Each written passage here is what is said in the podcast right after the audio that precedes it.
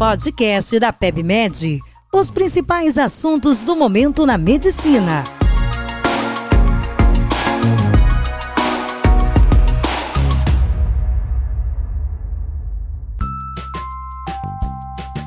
Bem-vindos a mais um episódio. Meu nome é Vinícius Offoli, eu sou médico intensivista pela Universidade de São Paulo. A nossa ideia hoje é conversar um pouquinho sobre delírio, atualizar vocês sobre algumas novidades e principalmente como é que eu vou prevenir essa condição. A primeira coisa que eu acho muito importante todo mundo ter a noção é que delírio é uma disfunção orgânica. A gente tem que tratar o delírio como uma disfunção cerebral aguda, com o mesmo respeito que a gente trata uma hipotensão, uma lesão renal aguda. Então, o delírio representa uma disfunção orgânica e isso tem um impacto muito grande no desfecho dos pacientes. O problema é que, de rotina, ele não é muito monitorizado e ele é, de certa forma, desvalorizado ou tratado com indiferença. O paciente idoso está confuso, ah, é assim mesmo. E a gente não tem que tratar o delírio dessa forma, a gente tem que tratar o delírio com mais seriedade. A gente não pode falar que delírio é causa, mas o delírio está associado a aumento de mortalidade do paciente na UTI, aumento do tempo de internação, aumento de disfunção cognitiva a longo prazo depois que esse paciente vai de alta, assim como um aumento muito importante no custo da internação desse paciente. Em média, a gente pode falar que um episódio de delírio aumenta em 17 mil dólares custo por paciente em 30 dias, então não é uma coisa negligenciável. A gente tem diferentes tipos de delírio, é o hiperativo, o hipoativo e o misto, que é uma junção desses dois, e com certeza o hipoativo é menos diagnosticado. A gente se preocupa quando tem um paciente agitado, tentando pular da cama, mas a gente não valoriza aquele paciente que está lá hipoativo, sem conseguir sustentar a atenção quando você vai examinar ele. Então, o delírio hipoativo certamente é o menos diagnosticado. Para a gente conseguir diagnosticar o delírio e tratar ele de forma efetiva, é importante que a gente tenha uma política no nosso hospital, na nossa UTI, de screening, né, de busca ativa de, do delírio, pelo menos uma vez por turno, ou seja, pelo menos uma vez a cada turno, quando eu for examinar o meu paciente, eu vou aplicar nele alguma ferramenta de screening de delírio. E a que a gente mais usa é o CAN ICU. Ele já demonstrou uma boa correlação com o DSM-4, que é uma regra formal para diagnóstico de doenças, inclusive do delírio, e ele já foi validado com o mais atual DSM-5. Existem outras ferramentas, como o Intensive Care Delirium Screening Checklist, mas o que a gente mais usa na prática é o CAN-ICU. Existem algumas escalas de gravidade do delírio, como o DRS, como o CAN-S, o CAN-ICU 7, mas a gente não usa muito essas escalas de gravidade do delírio na nossa prática. É importante ressaltar que o diagnóstico de delírio ele é clínico e a gente não tem nenhuma ferramenta diagnóstica que bata o martelo que o paciente está com delírio, mas é importante a gente ter a noção, por exemplo, eu tenho um paciente que está num delírio hipoativo e alguém fica preocupado, pede algum exame de imagem, vem uma tomografia, uma ressonância normal, pede um EEG para avaliar esse paciente. O EEG, apesar de ele não dar o diagnóstico de delírio, ele tem um achado que é meio típico, né? Que é um achado de ondas teta e delta generalizadas. Esse é o achado mais comum, mais associado ao delírio, tá? Com odds ratio de 10. Mas não é uma ferramenta diagnóstica, mas se você pedir um EEG e teve esse achado, pode ser que aquele paciente esteja com delírio a gente não tem nenhuma medicação é, que efetivamente trate o delírio. Não é por falta de estudos, tá? Já tiveram vários estudos com aloperidol, com uso profilático mesmo, que não demonstraram redução na incidência de delírio nos pacientes que foram submetidos a essa droga.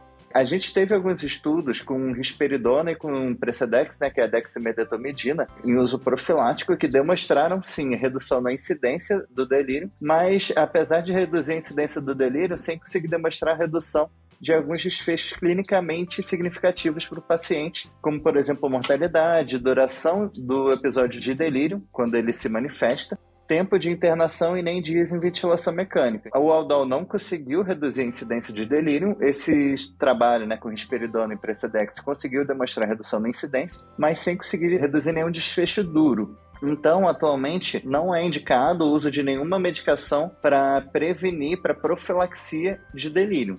Assim como quando o paciente já está em algum episódio instalado de delírio, a gente não tem nenhuma medicação que efetivamente trate o delírio. A ideia das medicações que a gente usa é tentar controlar episódio de agitação perigosa. Então, assim, quando que eu vou tratar de forma medicamentosa um paciente que está com delírio? Quando eu tiver um paciente que está apresentando agitação perigosa, uma agitação capaz de causar algum risco para ele ou para a equipe de saúde, por exemplo, risco de queda, risco de retirada de inadvertida de dispositivos.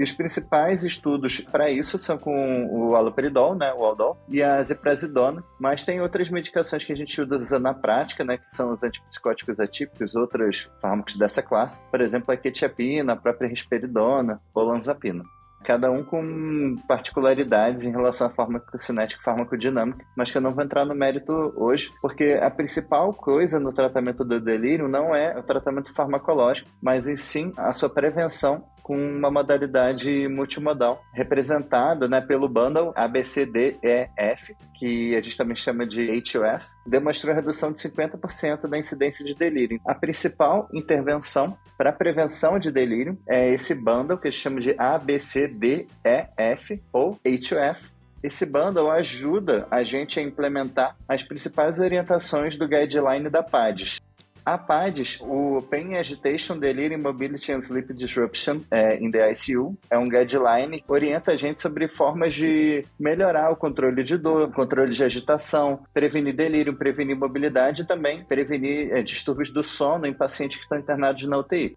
A implementação desse bundle é, promoveu a redução do delírio, importante, né, como eu falei, de 50%, mas de uma forma dose dependente, entre aspas. Ou seja, quanto mais você implementa esse bundle, maior vai ser a magnitude de efeito de redução da incidência de delírio nos seus pacientes. Não adianta a gente usar em um mês e no outro mês relaxar um pouco com a implementação desse bundle. Um estudo, um RCT, né, prospectivo multicêntrico, que envolveu 68 UTIs, mostrou que esse bundle consegue reduzir o likelihood de morte em 7 dias, reduzir reduzir a necessidade de ventilação mecânica, reduzir, como eu falei, a incidência de delírio, mas também a necessidade de uso de restrição mecânica nos pacientes e também a incidência de readmissão do paciente na UTI depois que ele já foi de alta. Então, essa é uma intervenção que tem um impacto significativo em desfechos importantes. E a minha ideia agora é conversar um pouquinho quais são os componentes desse bundle. Como eu falei, o A, B, C, D, E, F. Então, A significa analgesia. Preciso acessar se meu paciente tem dor. Eu preciso prevenir que o meu paciente venha ter dor, por exemplo. O paciente vai ser submetido a algum procedimento doloroso, por exemplo, um acesso venoso central, uma PAI. Eu sempre vou usar anestesia tópica. O meu paciente está no pós-operatório, eu sempre vou ter que deixar uma analgesia de horário para ele. Assim como eu preciso ter uma busca ativa da presença de dor no paciente e tratar se o paciente tiver alguma evidência de dor seja visualmente, seja ele me falar que está com dor quando eu pergunto. Na sedação, ainda no componente A, eu vou evitar ao máximo o uso de benzodiazepínicos para evitar a incidência de delírio. O único paciente que eu vou usar benzodiazepínico é o paciente que está em abstinência alcoólica ou o paciente que já é usuário crônico. Nesses pacientes eu vou manter o benzodiazepínico. O B de bom dia, que significa o quê? Eu vou tentar ter uma política de minimizar a sedação, para o meu paciente estar o mais acordado possível sempre. Se meu paciente estiver com uso de sedação, eu vou ser bem proativo em desmamar a sedação para que o meu paciente fique o mais desperto possível, idealmente em RAIS zero, e eu nunca vou deixar ele em RAIS mais negativo do que menos dois, não vou deixar ele mais rebaixado do que isso.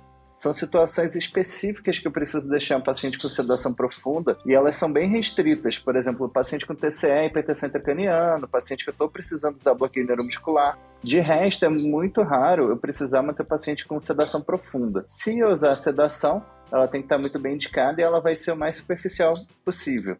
Ainda no meio de bom dia, é importante que a gente se atente à higiene do sono dos meus pacientes. Chegou de noite, eu vou desligar as luzes do corredor. Chegou de noite, eu vou evitar ao máximo barulho. Eu não vou ficar entrando para examinar o paciente de madrugada, muito menos para coletar exame de sangue durante a madrugada. Então é muito importante que eu tenha alguma forma de higiene do sono do meu paciente.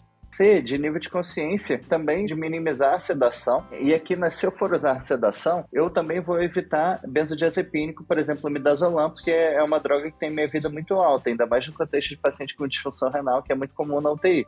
Então, se eu for usar alguma coisa para sedação, eu vou dar preferência para Propofol e a Precedex. Já teve um estudo randomizado que comparou os dois sem muita diferença, então eu posso usar tanto Propofol quanto Precedex, são drogas com meia-vida curta. Também aqui no C de Consciência, eu vou promover estímulos cognitivos para o meu paciente. Ou seja, o ideal é que minha UTI tenha uma janela para o paciente saber se está de dia, se está de noite. Se eu não tenho janela, tenho que ter pelo menos uma televisão, um relógio. Sempre que eu entrar no leito, eu vou orientar meu paciente de onde é que ele está, que dia que é hoje, que ano que é hoje, por que, que ele está aqui. Né? Eu tenho que fornecer alguns estímulos cognitivos para esse meu paciente. Se ele costuma ler, deixa o livro com ele, deixa um jornal com ele. Se é um paciente que trabalha, quer ficar com laptop, deixa ele com laptop, deixa ele com celular. Esses estímulos cognitivos são super importantes.